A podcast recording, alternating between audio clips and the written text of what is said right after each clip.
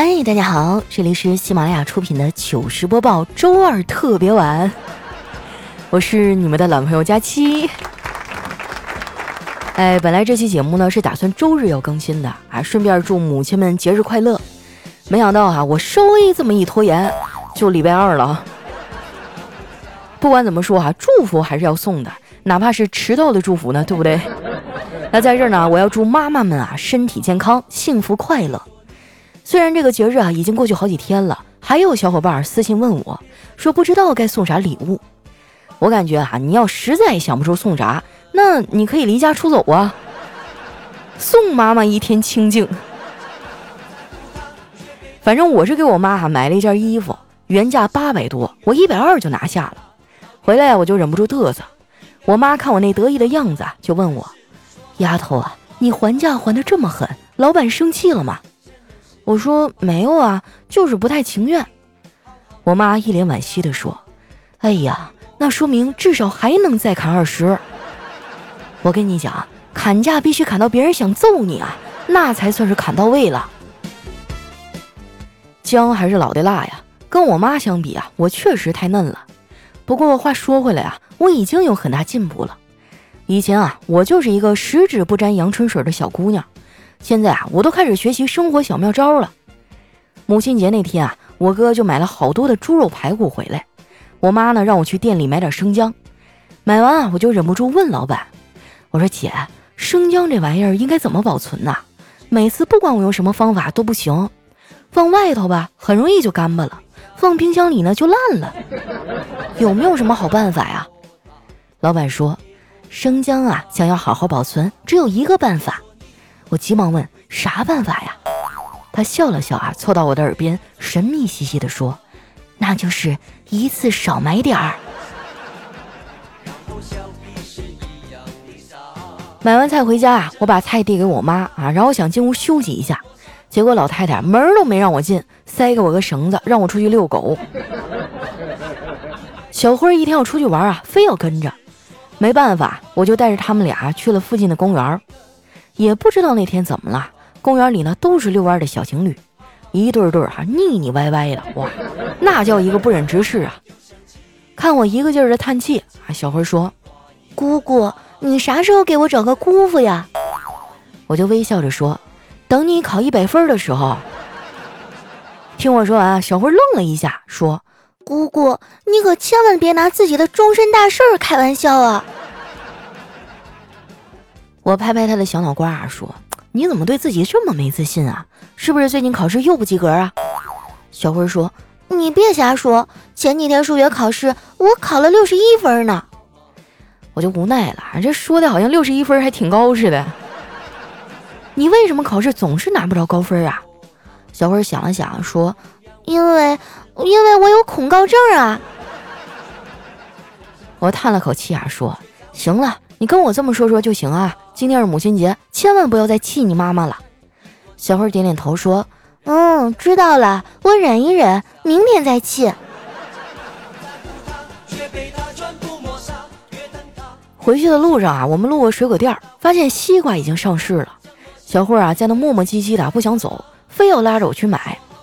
我也拗不过他呀，就跟着进去了。我先是装模作样啊，拍了两下西瓜，然后问老板：“老板，你这瓜甜不甜呀？”老板瞥了我一眼，说：“姑娘，你这让我怎么说呢？说不甜吧，你肯定不买；我要是说甜吧，可这瓜我没吃过，我怎么会知道呢？我觉得吧，这人生就像买西瓜，未知才精彩。大胆尝试，不要畏畏缩缩的。要是你尝的是甜的，就会觉得幸福和满足；要是不甜，你也是勇敢的。怕不甜就不买。不过这样的话。”你放弃的不是一次吃西瓜的机会，而是失去了自信呐！哎呀，我做梦都没想到啊，这买个西瓜还能被灌一肚子的鸡汤。不过你别说啊，他这招还真管用，就他这口才啊，卖西瓜真的是屈才了。我发现啊，上帝真的是公平的，就算他给你关上了一扇门，但总会为你在墙上啊留下很多开锁的电话号码。回到家啊，一进门，小慧就迫不及待想要吃西瓜。我刚把这西瓜对半切开，他就把那大半个西瓜都搂进自己的怀里，用勺子一点一点的挖着吃。我一把抢过他的勺子，跟他说：“吃到好吃的要懂得分享，知道了吗？”小慧点点头说：“知道了。”我接着教育他：“那下次吃到好吃的，知道该怎么做了吗？”小慧眨了眨眼睛，说：“我会说这个东西好难吃啊。”晚上吃完饭啊，我窝在沙发上换着电视频道，想要找个电影看看。以前觉得电影在哪儿看都行，现在才发现并不是这样的。跟在电影院里看电影相比啊，在家看电影的问题呢，在于注意力根本就没有办法集中，看着看着就不自觉地玩起手机了，没一会儿就摁暂停，肚子饿了呢就会起身去拿东西，看一半啊就可能不看了，或者说一边看啊一边搜影评。这样呢，就会导致有那么几部片子啊，我感觉要是能在电影院里看，那个观感肯定完全不一样。所以看电影啊，要的就是那种体验。今天啊，我看热搜说电影院要开门了，我还兴奋了一下，不过很快就归于平静了。能去电影院看电影又怎么了？还不是我一个人看。每当这个时候啊，我就特别想谈恋爱。我不止一次啊，跟丸子他们抱怨单身的苦。本来觉得啊，就算没人跟我介绍对象，也会博得一些同情。结果丸子哈不仅没有安慰我，还吐槽我说：“佳琪姐，你总说想要甜甜的恋爱，可是你早上要睡觉，下午要刷剧，晚上要追综艺，凌晨看小说，哪有时间谈恋爱呀？等广告的那九十秒吗？你们说说啊，我这都交的什么损友啊？我就纳闷了，我到底哪里得罪月老了？”他为啥总不给我系红绳啊？以前单身啊，我觉得可能是我太傲娇了。可是我现在已经活得很有自知之明了。就前几天啊，我去超市，站在那扶手电梯上，后面一大姐对着我喊了五声“美女”，我都没敢回头。而且啊，我现在也尝试着主动出击了。不瞒你们说啊，我最近呢没事儿就会去星巴克坐坐，看看能不能偶遇一个社会精英啥的。然后发生一段浪漫的爱情故事，结果不仅没有艳遇，还总能遇到奇怪的人。前几天就是啊，我在里面看见一个人，既没有拿出手机自拍啊，也没有用苹果笔记本办公，也没有找旁边的人啊聊聊什么区块链啊、独角兽啥的，就在那一声不吭的喝咖啡。你们说说，这人是不是有毛病？在那儿蹲了那么多天啊，我就被搭讪过一次，对方呢还是个秃顶的大叔。搭讪套路啊也是非常奇葩了。他那天啊拿了一盒巧克力，然后一屁股坐在我对面，对我说：“姑娘，你知道吗？人生啊就像一盒巧克力，越到后来选择就越少。我看你年纪也不小了，不如考虑一下我。”我去，当时给我尬的呀，眼泪都差点流下来。不过好在那天我心情好，没有直接发火。我说：“行啊，那我问你个问题啊，你要是回答对了。”我就考虑跟你约会，他的眼睛一亮，啊，重重的点了点头。我接着说，直发和卷发哪种发型更棒呢？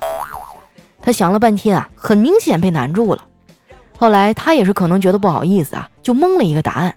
他说直发吧，黑长直最好了。我冲他翻了个大白眼儿，我说错，答案是卷发，因为卷发棒。然后啊，我就不搭理他了。过了没一会儿啊，他就很不情愿地走了。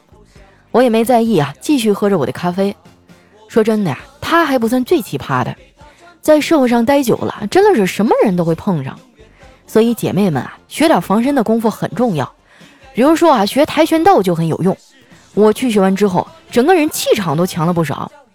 上次啊，我跟丸子他们去吃火锅，吃到一半哈，邻桌的人挑衅找事儿，我当时一句废话都没说。跳下来就是一个三百六十度回旋踢啊！结果一脚踢空了，把腰给扭了，讹了他们三万八。哎，这事儿我都没敢跟我妈说实情哈，你们知道就行了，千万别捅我妈那儿去啊！啊，我现在啊，平时有啥事儿啊，也不爱和家里人说，毕竟现实生活啊和歌里唱的不一样。生活的烦恼和妈妈说说，妈妈说你咋还没有对象呢？工作的事情和爸爸谈谈。爸爸说了：“你看我让你考公务员，你不听。”其实不说也挺好啊，这样我妈骂我的素材都少了。在我妈的眼里啊，我现在也就剩下脏乱差还有单身这两个可以吐槽的点了。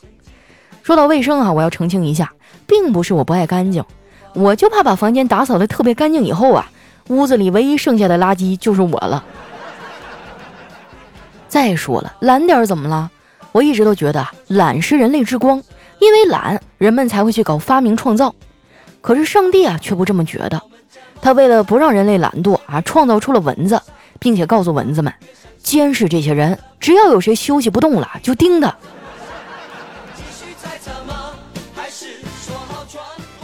最近啊，天气越来越热了，蚊子们也都倾巢出动了。我被咬了好几个大包，跟我妈说啊，家里有蚊子，她一点也不当回事儿，还说啊，这蚊子指定胖子，不会咬她。你们看看啊，这是亲妈说出来的话吗？我就生气了，我说你就会说我胖，可是我减肥干啥呢？说的好像瘦下来我就能变好看一样。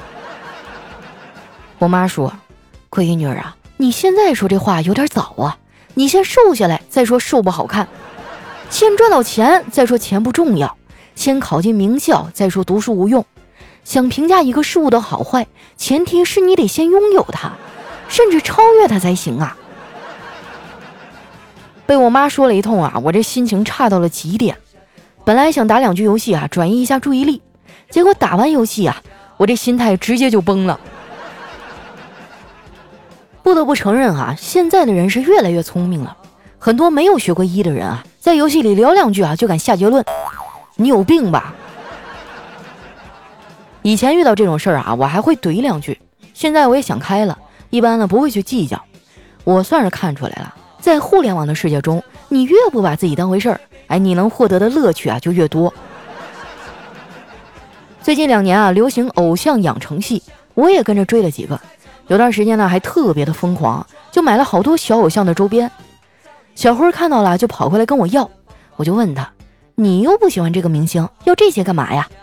小辉说：“虽然我不喜欢，可是我们班的女同学都喜欢呀。”我跟你要点留着送礼物不行啊？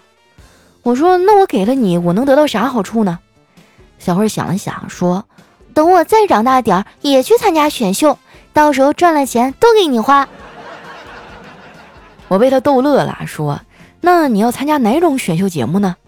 小慧说：“嗯，吃东西啊，我最会吃东西了。”我说：“你可拉倒吧，跟那些吃播相比啊，你都过不了海选。”你说你吃东西厉害啊，那只是跟你的学习相比罢了。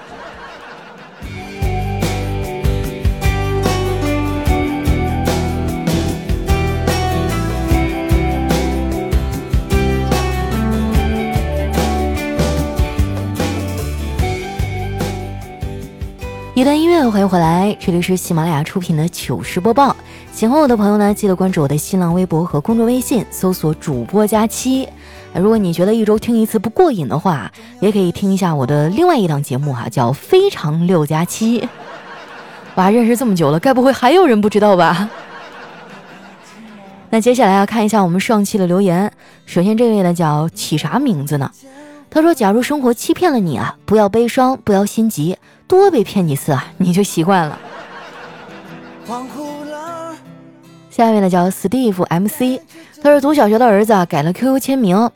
先是期中考试，再是家长会，然后是光棍节，这就是事业、亲情、爱情的全面崩盘吧？尼玛，你说现在的熊孩子脑子里都想的啥呀？是哈，你哪来的事业？你下一位呢？叫鲫鱼梨，他说有人问我啊，嘴上口红是什么牌子？我就给他指了一条路，向前一直走啊，第一个路口向左拐，那家麻辣烫啊。记得告诉老板啊，多放辣椒就行了。哎，我真的超级喜欢吃麻辣烫啊，还有什么麻辣香锅啊、冒菜呀，就每次吃完啊，我这个嘴都有点肿的外翻了，有点像那个《东成西就》里面的欧阳锋。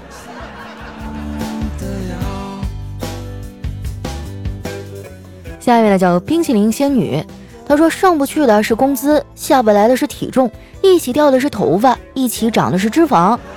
拿得起放不下的是筷子，钻进去出不来的是被窝，运动全靠拿快递，温饱全靠点外卖。佳琪姐，你是不是就是这样的年轻人啊？你为什么监控我？你是不是在我家门口装摄像头了？下一位呢，叫佳期要瘦五十斤。他说小企鹅啊，有一天问他奶奶：“奶奶奶奶，我是不是一只企鹅呀？”“是啊，你当然是企鹅了。”他又问爸爸：“爸爸爸爸，我是不是一只企鹅呀？”“是啊，你是企鹅啊，怎么了？”“可是可是我怎么觉得那么冷呢？”哎呦我的天哪，这个这段子读的我也有点冷。哎，你说我们的羽绒服里放的都是什么鸭绒啊、鹅绒？企鹅那么抗冻，为啥不用企鹅的毛呢？还防水。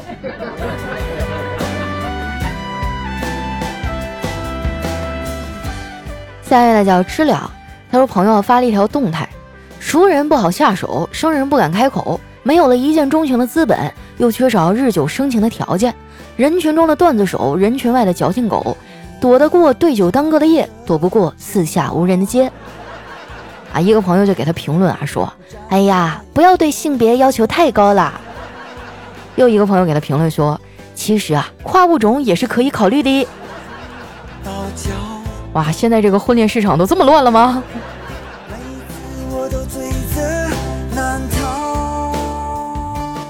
下一位呢，叫何泽一。他说明天公司啊内部考核，我和一个互相有好感的女同事哈在一块儿。我说，哎呀，我要去参加比赛了，给点精神上的鼓励吧。他说，一个内部比赛瞎激动什么呀？再说我也不会精神上的鼓励啊，就会肉体的。我说你怎么突然对我这么好啊？他说想什么没事儿呢？你要是过不去啊，我就抽死你。哎呀，你们俩都已经发展到肉体的鼓励了。那你有戏啊，哥们儿，加把劲儿哈！估计很快就可以为爱鼓掌了。来，下一位听友哈，叫八零零幺八七三二啊，他说宿舍里闲聊啊，如果说和女朋友分手了该怎么办？上铺说网吧通宵没人管了，爽啊！下铺说如果是谁啊，和我有啥关系啊？旁边的哥们儿说了，那就把他女朋友抢过来呗，啥年代了，这么珍贵的资源要珍惜。不是停停停哈！我是说如果，哎呀，中国文字博大精深哈！来下一位呢，叫佳期有了尖下巴。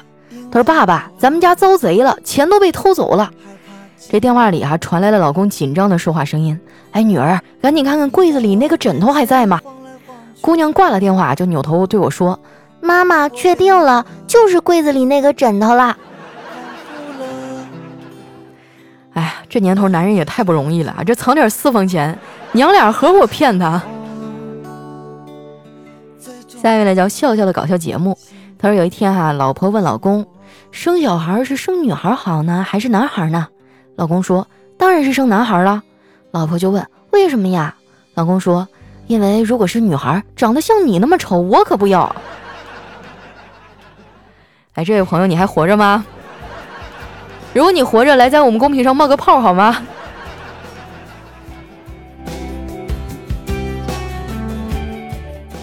下一位呢，叫我是猪还是你是猪？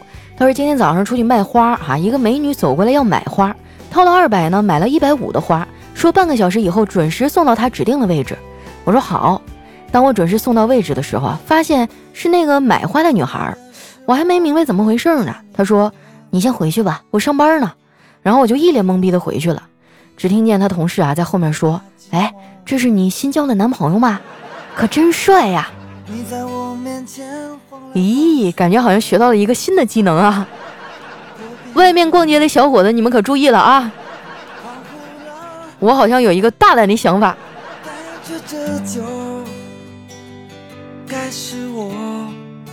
下面呢叫月夜啊，他说有一天小芳说。老公啊，今晚的菜你想怎么选啊？丈夫说了，都有什么呀？小芳说，番茄炒蛋，就一个菜啊，那我有什么选择的呀？小王说，你可以选择吃还是不吃啊？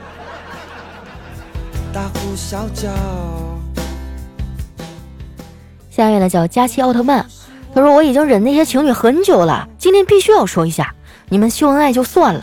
每天我晚上回宿舍的路上，总会看到很多在小树林的木板凳上坐着搂搂抱抱的。你说有啥事儿不能开个房解决吗？实在不行开俩呀。你知道我每天经过的时候有多尴尬吗？啊，你们是觉得这样比较刺激吗？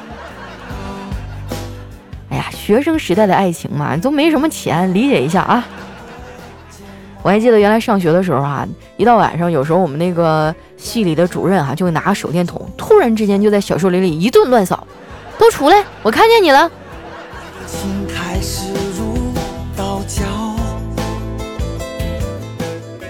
下一位呢叫佳期，其实只有九十斤。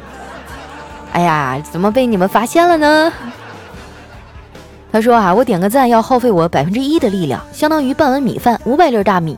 那五百粒大米呢，还需要耗费百分之三十的力气来煮。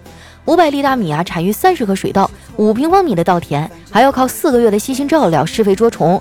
经过了农民辛辛苦苦、头顶太阳的辛勤努力，又耗费了百分之四十的电量煮熟，最后呢，再耗费百分之二十的力气啊，嚼咽下消化，才有了我百分之一一的力量给你点赞。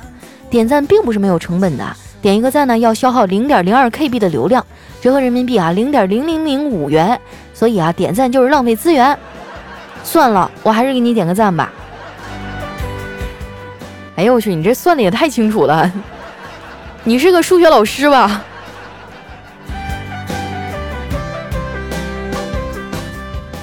下一位呢，叫阴魂不散的小明和小军。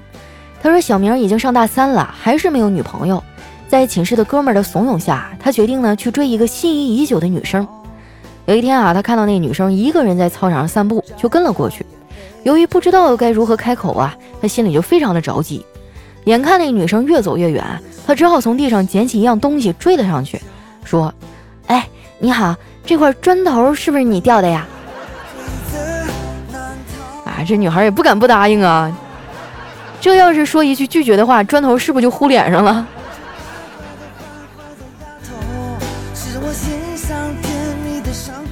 下一位小伙伴呢叫囧架架 A，他说讲个故事哈。初中时候呢，老师对我们说，高中才是谈恋爱的年纪。